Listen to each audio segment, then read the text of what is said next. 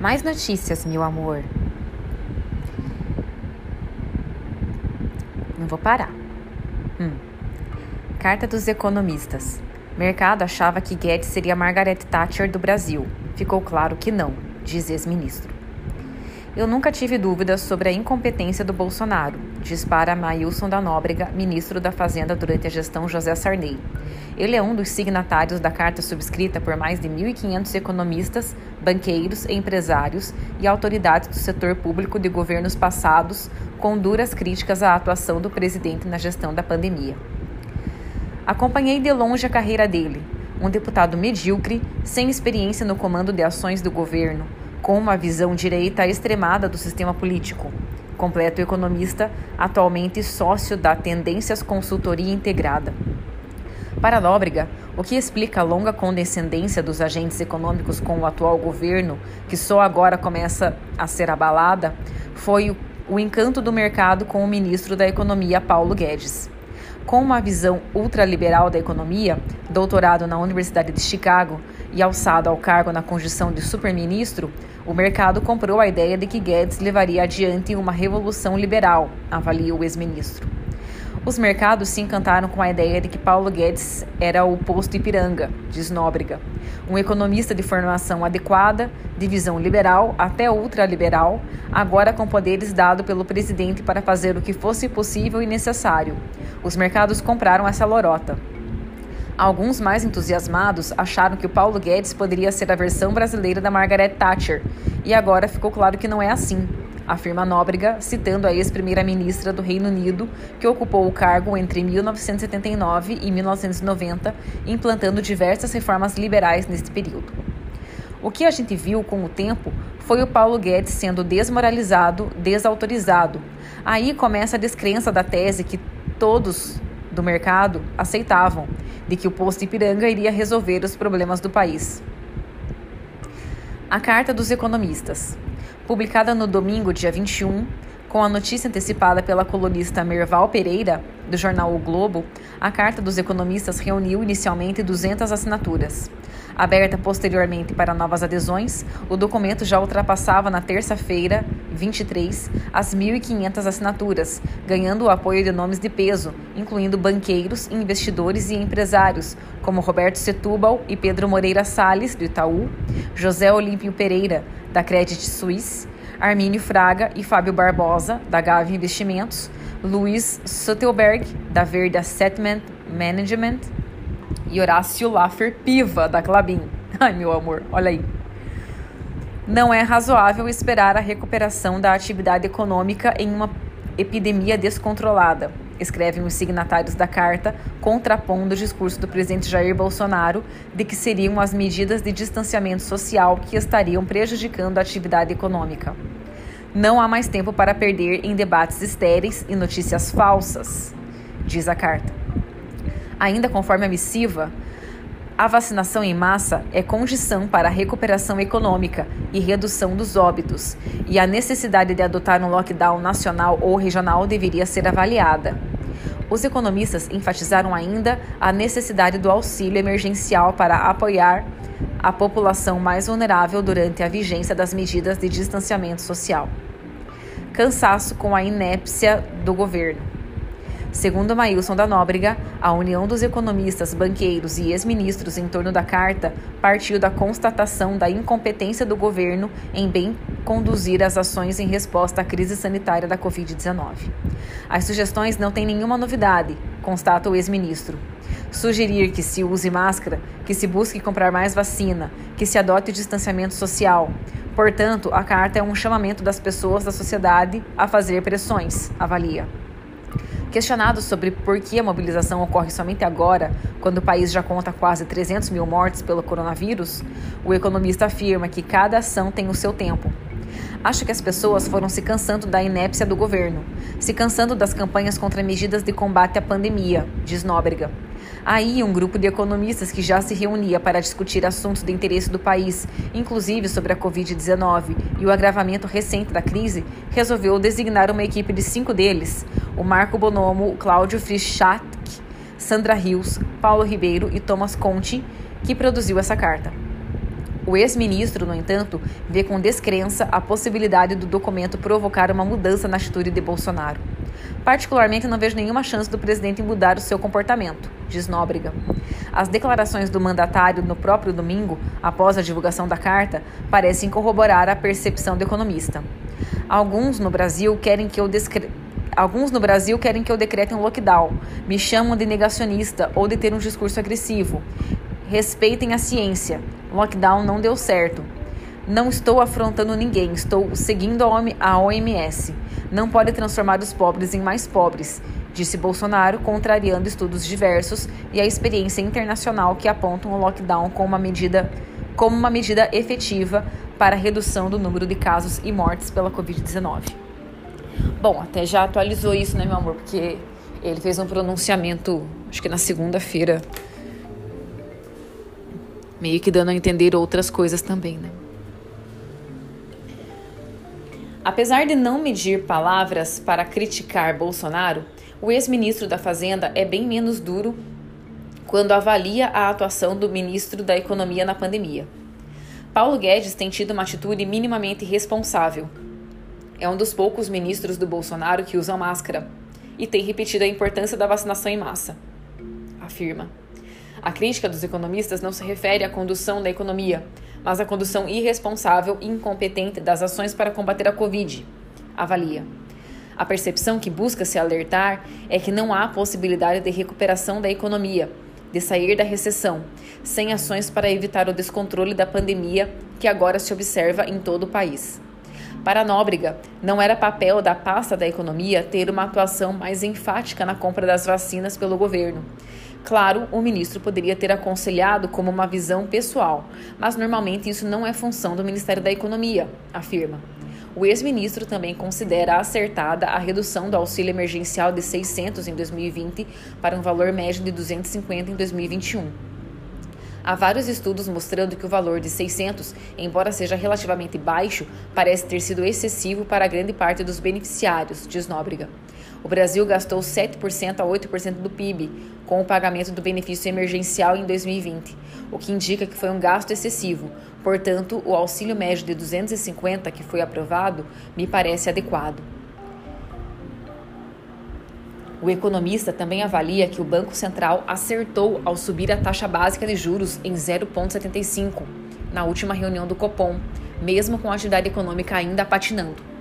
Quando se lê a ata do Copom, a declaração do dia da reunião, se vê que os 75 pontos foram adequados, porque o objetivo do Banco Central é evitar o contágio da inflação de 2022 pela inflação atual, e ele está conseguindo isso.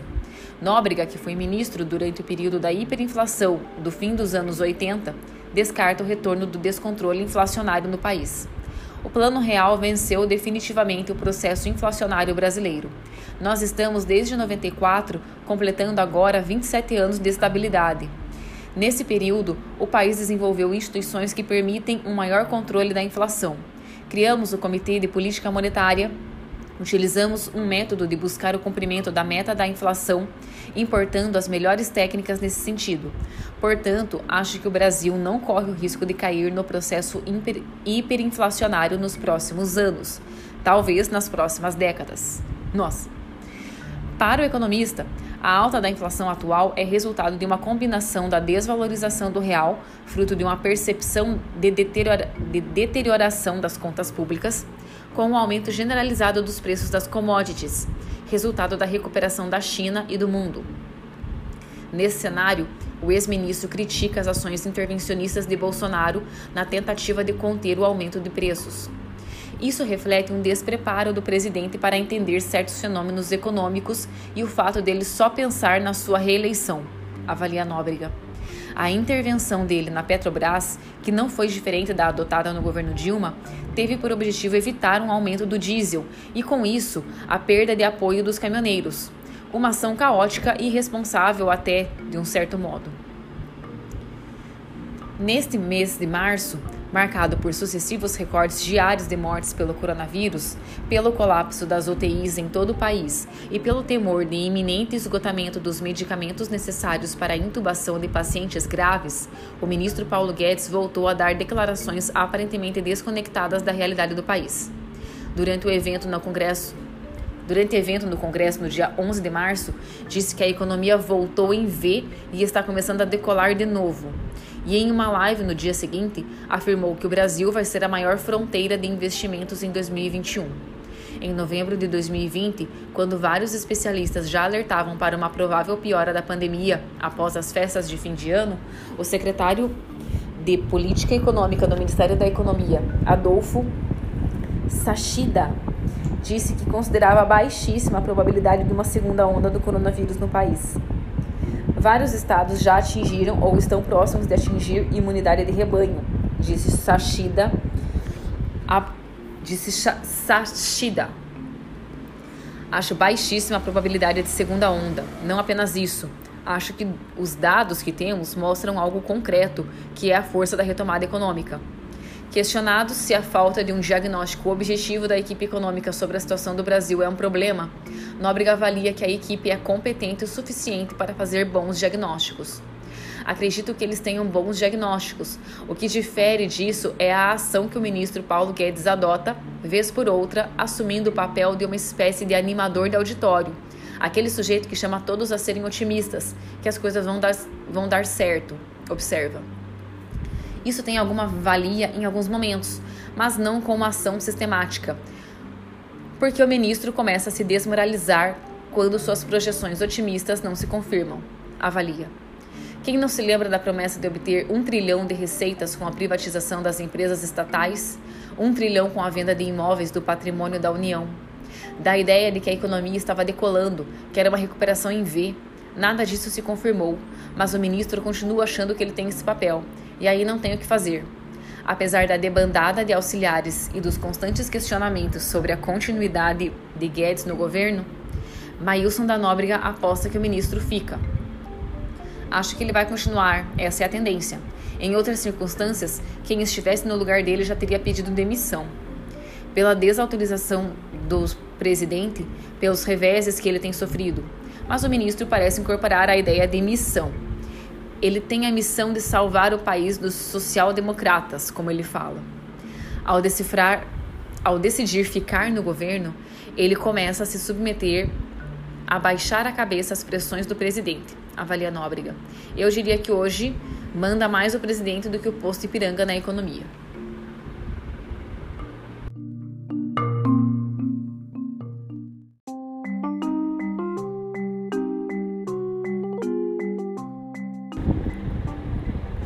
Mais notícias, meu amor.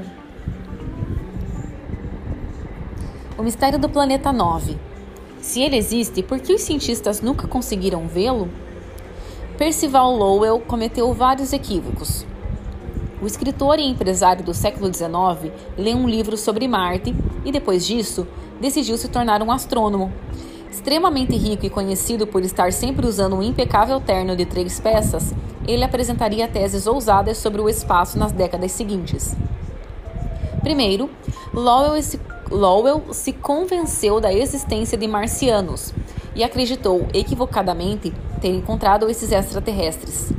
Outros astrônomos haviam documentado linhas estranhas atravessando Marte, e Lowell sugeriu que seriam canais, construídos como uma última tentativa de sobrevivência por uma civilização que tentava captar água de massas polares.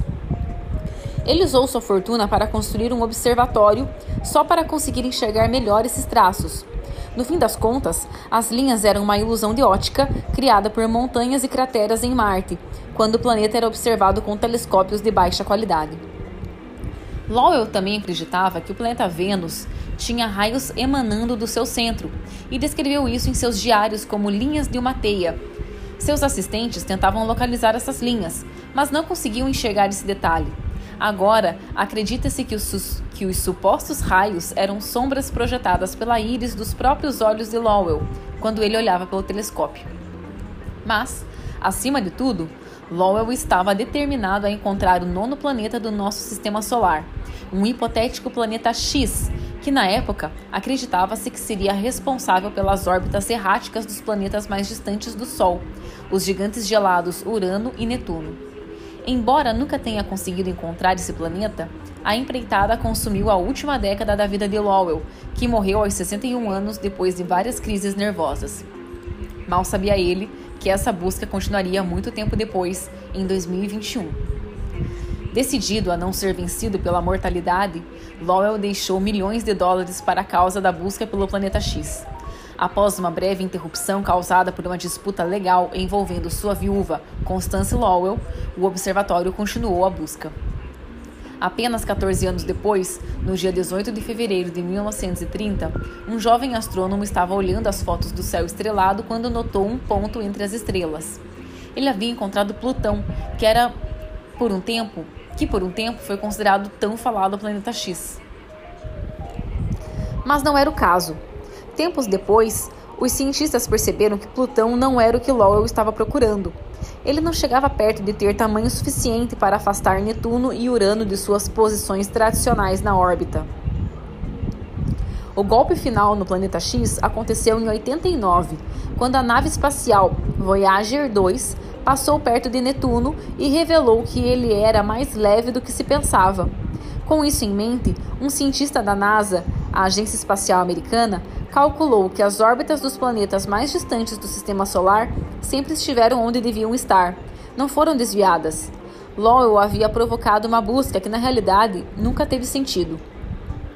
Mas enquanto o conceito de um planeta oculto morria, as bases para sua ressurreição eram estabelecidas. Em 92, dois astrônomos que, segundo a NASA, passaram anos varrendo os céus em busca de objetos para além de Netuno, descobriram o cinturão de Kuiper, essa rosca cósmica de objetos congelados que se estende para além da órbita de Netuno é uma das maiores estruturas do sistema solar. Acredita-se que ela seja vasta a ponto de abrigar até um trilhão de cometas, além de milhares de objetos com tamanho superior a 100 quilômetros. Logo, os cientistas perceberam que Plutão dificilmente seria o único grande objeto além do alcance do sistema solar, e começaram a questionar se ele seria mesmo um planeta. Eles encontraram Sedna, que tem cerca de 40% do tamanho de Plutão. Kawar, que tem cerca de metade do tamanho de Plutão. E Eris, que é quase do mesmo tamanho que Plutão. Ficou evidente que os astrônomos precisavam de uma nova classificação. Em 2006, a União Astronômica Internacional voltou a rebaixar o status de Plutão para planeta anão. Mike Brown, professor, o professor de astronomia planetária no Instituto de Tecnologia da Califórnia, e pesquisador que liderou a identificação de Eris, é até hoje conhecido como o homem que matou Plutão. O nono planeta deixou de existir. Ao mesmo tempo, a descoberta desses objetos abriram caminho para uma nova importante pista na busca pelo planeta oculto. Aparentemente, Sedna não está se deslocando da maneira, de maneira, da maneira como era esperada, traçando anéis elípticos ao redor do Sol de dentro do cinturão de Kuiper. Em vez disso, esse objeto espacial gigante adotou uma trajetória bizarra e inesperada, fazendo um movimento de pêndulo a uma distância 75 vezes maior a que separa a Terra do Sol. Sedna, che Sedna chega a levar 11 mil anos para completar sua órbita. Na última vez em que Sedna se encontrava na posição atual, os humanos haviam acabado de inventar a agricultura. É como se algo estivesse puxando Ségina e arrastando para longe. Essa descoberta abriu caminho para uma nova hipótese de planeta no sistema solar, mas não da maneira como se havia imaginado até então. Em 2016, o mesmo Mike Brown, que havia acabado com a ideia de que Plutão seria um planeta, junto a seu colega Konstantin Batsigin, também professor de astronomia planetária na Califórnia, assinou um artigo no qual propunha a existência de um planeta enorme, com entre 5 e 10 vezes o tamanho da Terra. A ideia surgiu da constatação de que Sedna não era o único objeto fora da sua órbita. Havia outros seis, todos arrastados para a mesma direção. Havia outros indícios, como o fato de que todos pareciam inclinados sobre os seus próprios eixos na mesma direção. Os cientistas calcularam que a probabilidade de que tudo isso fosse fruto do acaso era de apenas 0,0007%. Pensamos, isso é muito interessante. Como é possível? Diz Batgin. Era incrível porque um agrupamento desse tipo, se deixado sozinho por um período de tempo, iria se dispersar por causa da interação com a gravidade dos planetas. Em vez disso, segundo os dois cientistas, o que ocorreu é que o nono planeta deixou sua impressão nos confins do sistema solar, distorcendo as órbitas dos objetos ao seu redor com sua atração gravitacional. Alguns anos depois, o número de objetos que mostram esse padrão orbital excêntrico e essa inclinação segue aumentando. Agora temos uns 19 no total, afirma Batzkin. Ainda que ninguém tenha visto esse hipotético planeta oculto, surpreendentemente muitas coisas podem ser inferidas dele. Cientistas têm até uma ideia de como deve ser a sua aparência, gelada e com um núcleo sólido como Urano e Netuno. E vem a complicada pergunta sobre de onde surgiu esse nono planeta. Até agora, existem três principais hipóteses. Uma delas é a de que se ele se formou onde atualmente está localizado, uma delas é a de que ele se formou onde atualmente está localizado. Essa ideia é considerada improvável por Batsigin, porque isso exigiria que o sistema solar, nos seus primórdios, tivesse se esticado até tão longe quanto a atual morada do nono planeta. Também há uma intrigante sugestão de que o nono planeta seja, na verdade, um impostor, um objeto roubado de outra estrela há muito tempo, quando o Sol ainda estava no grupo estelar de onde nasceu. O problema com essa história é que existe a mesma probabilidade de que o planeta se perca num, num próximo encontro, de modo que, estatisticamente, esse modelo apresenta inconsistências. Por fim, há a teoria preferida de Batskin, embora ele próprio reconheça que ela seja questionável. Por essa hipótese, o planeta teria se formado muito mais perto do Sol, nos primórdios do desenvolvimento do sistema solar, quando os planetas estavam começando a se posicionar em meio aos arredores de gás e poeira. Ele se manteve no local onde se formou até ser dispersado por Júpiter ou Saturno e, subsequentemente, teve a órbita modificada por estrelas que passavam, diz Batskin. Ai, meu amor, eu não entendi foi a nada. Teve ou não teve esse planeta então? Ele se, se explodiu? Claro que tudo isso leva a uma pergunta óbvia. Se o planeta 9 realmente existe, por que ninguém consegue porque ninguém conseguiu vê-lo até hoje. Eu não tinha ideia do quão difícil seria encontrar o planeta 9 até que eu comecei a procurar por ele usando os telescópios de Mike, conta Batzkin. A razão de ser uma procura tão difícil é que a maioria das pesquisas astronômicas não busca uma única coisa. Por exemplo, os astrônomos normalmente procurariam uma classe de objetos como um tipo particular de planeta. Mesmo que sejam raros, se você fizer uma busca numa área grande o suficiente do espaço, provavelmente encontrará algo. Mas caçar um único objeto, como o planeta 9, constitui um desafio bem maior. Só uma pequena porção do espaço abriga esse planeta, destaca Batsky. Ele explica que, somado a essa dificuldade, há o desafio prosaico de reservar o telescópio adequado para a procura. No momento, o único telescópio capaz de ajudar na busca pelo planeta 9 é o Subaru, diz o pesquisador. Esse gigante de 8 metros e 200, localizado num vulcão adormecido, o, Man o Mauna Kea, no Havaí, é capaz de capturar até a luz fraca de objetos celestes distantes. Esse é o telescópio ideal, porque o planeta deve estar tão longe que dificilmente refletirá muita luz do Sol. Só temos um equipamento que podemos usar e só conseguimos utilizá-lo três noites por ano, completa Batskin, que recentemente passou três noites seguidas usando o telescópio. A boa notícia é que o telescópio Vera Rubin vai entrar em operação nos próximos dois anos. Esse telescópio de nova geração, atualmente em construção no Chile, vai escanear o céu sistematicamente, fotografando todas as áreas passíveis de serem observadas da Terra. No entanto, há um cenário peculiar que pode permitir que o nono planeta não seja encontrado com o uso do telescópio Vera Rubin. Se esse planeta não existir e for, na verdade, um buraco negro. Todas as evidências para a existência desse planeta são gravitacionais, diz James Ewing, professor de física da Universidade de Illinois. Foi ele que, juntamente com Jacob Schultz, pesquisador e pós, de pós-doutorado na Universidade de Turin, de Turim, na Itália, primeiro sugeriu a ideia de que o nono planeta pudesse ser, na verdade, um buraco negro. Embora estejamos mais familiarizados com a ideia de que planetas exercem uma poderosa força gravitacional, há outras coisas mais exóticas que podem gerar essa força, afirma Unwin. Alguns substitutos plausíveis para o planeta 9 incluem uma pequena bola de matéria negra ultraconcentrada ou um buraco negro. Como buracos negros estão entre os objetos mais densos do universo, Wynne explica que é totalmente possível que ele, eles estejam alterando as órbitas de objetos distantes nos arredores do nosso sistema solar.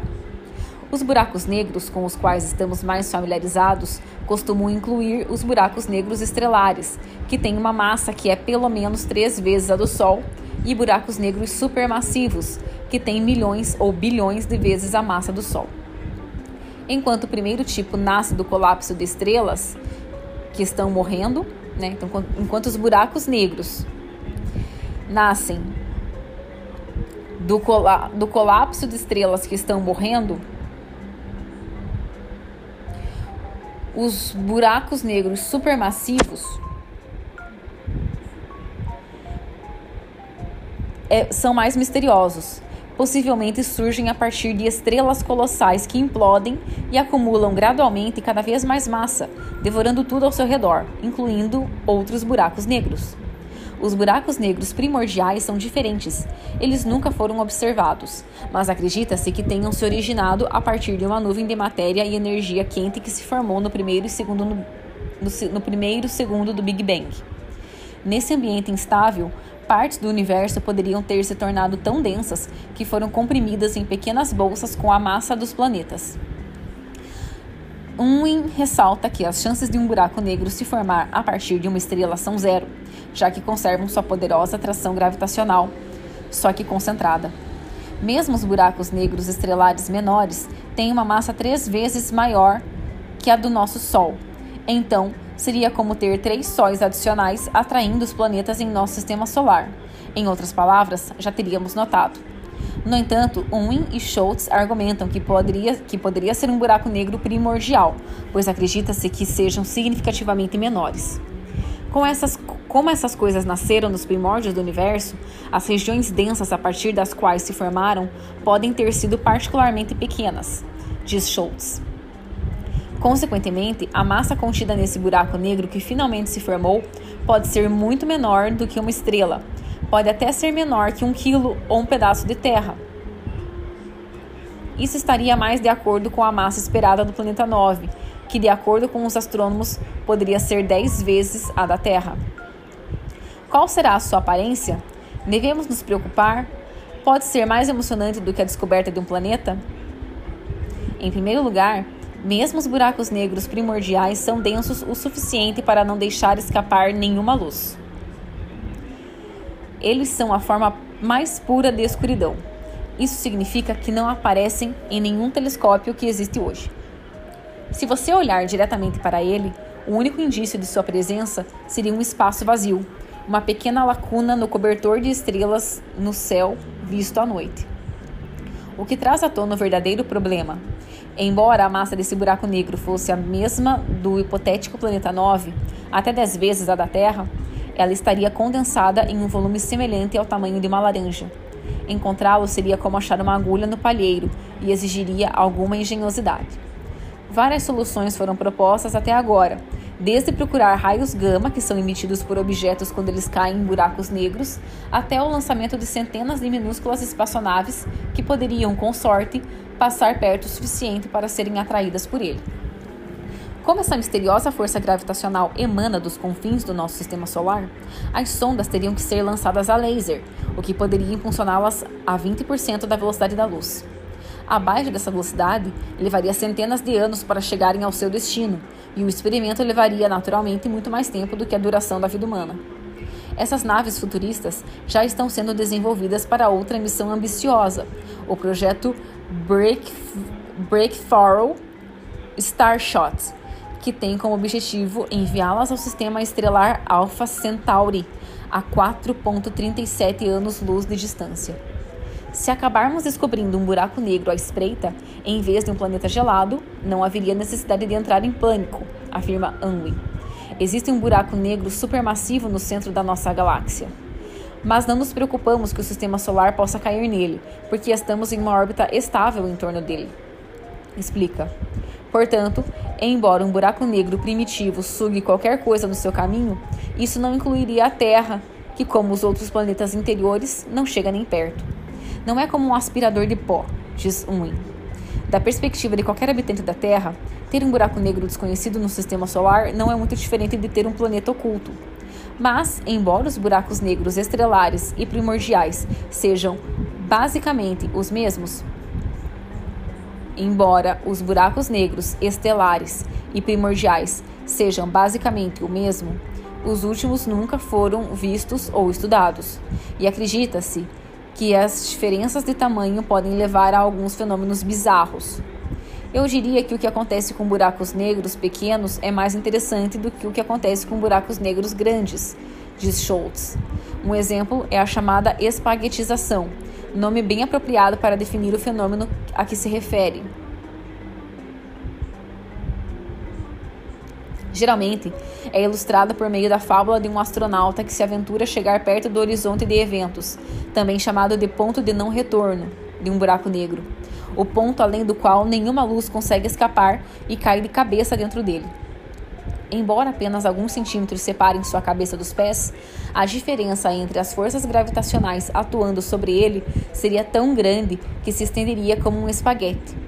Curiosamente, o efeito deve ser ainda mais dramático quanto menor o buraco negro. Schultz explica que tudo isso se deve a distâncias relativas. Se você tiver 2 metros de altura e cair no ponto de não retorno, que está a 1 um metro do centro do buraco negro primordial, a diferença entre a localização da sua cabeça e seus pés é maior comparada com o tamanho do buraco negro. Isso quer dizer que você se esticaria muito mais do que se caísse em um buraco negro estelar de milhares de quilômetros. Então, Peculiarmente, eles são mais interessantes, diz Schultz. A espaguetização já foi observada através de um telescópio quando uma estrela chegou tão perto de um buraco negro estelar a 215 milhões de anos-luz da Terra e se despedaçou. Felizmente, não havia astronautas por perto. Mas se houver um buraco negro primordial em nosso sistema solar, isso daria aos astrofísicos a oportunidade de estudar seu comportamento mais de perto. O que será que Batsigin acha da possibilidade de que o tão procurado planeta 9 seja, na verdade, um buraco negro? É uma ideia original e não podemos destacar nenhuma composição, nem um pouco, afirma. Talvez seja meu próprio viés de professor de astronomia planetária, mas os planetas são um pouco mais comuns. Enquanto Unwin e Schultz buscam o rastro de um buraco negro primordial para fazer experimentos, Batsigin está igualmente interessado em encontrar um planeta gigante, destacando o fato de que o tipo mais comum em toda a galáxia tem aproximadamente a mesma massa do planeta 9. A maioria dos exoplanetas que orbitam estrelas como o Sol faz parte do estranho grupo daqueles que são maiores que a Terra e consideravelmente menores que Netuno e Urano, diz Batsigin. Se os cientistas conseguirem encontrar o planeta oculto, será o mais perto que eles podem chegar de uma janela para aqueles que estão em outras partes da galáxia. Só o tempo dirá se as últimas tentativas serão mais bem-sucedidas do que as de Lowell, mas Batkin está confiante, porque as missões atuais são totalmente diferentes. Todas as propostas são muito diferentes, tanto em termos de dados que aparentemente procuram explicar, como em relação aos mecanismos que utilizam para explicá-los. Seja como for, a busca pelo lendário planeta 9 já ajudou a mudar nosso entendimento sobre o sistema solar. Quem sabe o que mais iremos descobrir até essa ca caçada terminar.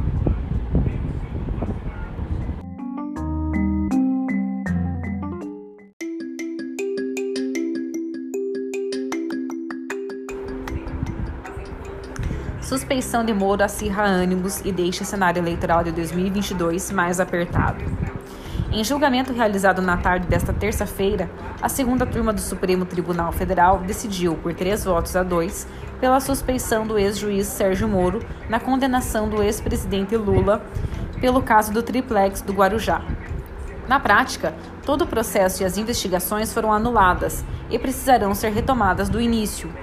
A sessão do STF foi marcada por longos discursos dos ministros Cássio Nunes Marques, que votou contra a suspeição, e Gilmar Mendes, que já deram parecer a favor anteriormente.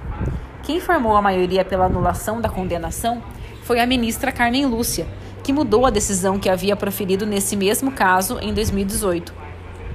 De acordo com analistas, a definição da parcialidade de Moro acirra os ânimos políticos no país e indica que a corrida eleitoral de 2022 será ainda mais disputada. A suspeição enfraquece o centro político brasileiro por onde Moro trafegava e as eventuais candidaturas que tentavam se afastar de Lula e Jair Bolsonaro analisa o cientista político Leandro Consentino, professor do INSPER. O também cientista político Cláudio Couto, coordenador do mestrado em gestão, gestão e políticas públicas da, da FGV, avalia que Lula abocanha boa parte desse centro, caso sua participação nas eleições seja realmente confirmada. Os outros nomes que aparecem neste espectro da centro-esquerda, como Ciro Gomes, ficam com atuação reduzida, enquanto abre-se espaço para um nome de centro-direita, que pode até arrebanhar parte dos votos que foram para Bolsonaro em 2018, diz. Os analistas também apontam que a decisão do STF fortalece ainda mais o discurso de perseguição política adotado pelo ex-presidente e seus aliados. A suspeição é uma derrota imposta ao Moro, que foi declarado pela Suprema Corte como um juiz que agiu de maneira enviesada.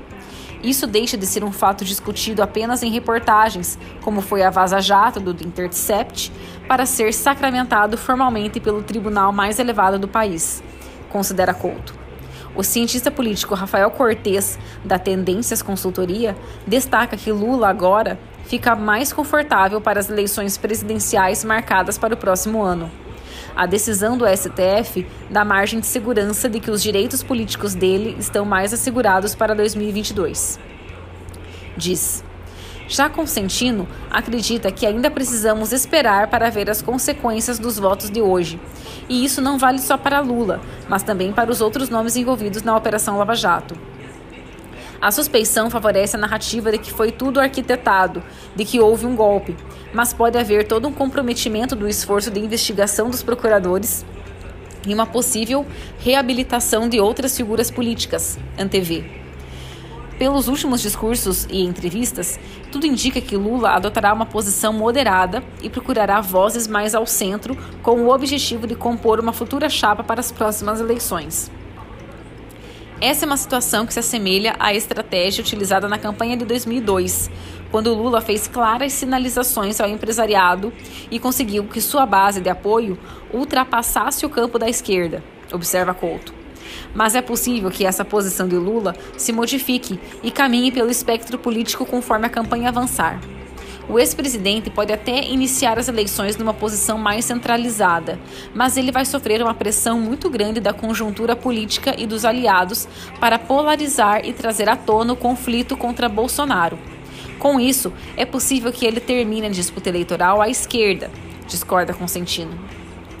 Se não surgir um nome de consenso que antagonize Lula e Bolsonaro, a tendência é de polarização e de uma reedição de 2018, completa o especialista.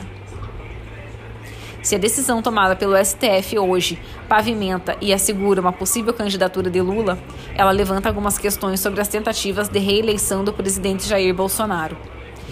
E essas dúvidas passam não apenas pela presença de um adversário com mais força e capital político, mas pela condução da pandemia de Covid-19 feita pelo governo federal. As eleições de 2022 vão ser fortemente pautadas por como nossas lideranças estão agindo agora, Bolsonaro apostou no negacionismo, nas ideias estapafúrdias e abriu margem para a oposição contestar fortemente sua postura no combate ao coronavírus. Antevê Consentino. E o fato de termos mais de 300 mil mortes não é algo que você consegue tirar do debate com muita facilidade, completa. O especialista traz o exemplo do que aconteceu nas eleições presidenciais dos Estados Unidos, que foram disputadas no final de 2020. O republicano Donald Trump, o então ocupante do cargo, acabou perdendo o pleito para o democrata Joe Biden. Segundo os analistas, a maior fragilidade do então presidente americano foi justamente a forma como ele lidou com a Covid-19 e o crescente número de casos e mortes por lá. Para Couto, a experiência dos Estados Unidos traz semelhanças e diferenças com o que pode ocorrer no cenário brasileiro. Lá existe um sistema de dois partidos, enquanto aqui nossa política é fragmentada, multipartidária e as disputas ocorrem de maneira diferente. Mas é inegável que a piora da Covid-19 no Brasil tende a afetar a popularidade de Bolsonaro e mudar bastante o contexto da corrida eleitoral até 2022, explica. E isso, de acordo com o cientista político, abre caminhos para que outros candidatos ocupem um espaço que poderá ficar vazio com o enfraquecimento da figura do atual presidente brasileiro. As eleições americanas sinalizam que um candidato de perfil moderado pode derrotar um extremista popular como Trump. E é por isso que aqui no Brasil, um nome mais ao centro tem chance de crescer e conquistar aqueles eleitores bolsonaristas de ocasião que estão decepcionados ou desapontados com o atual governo, diz.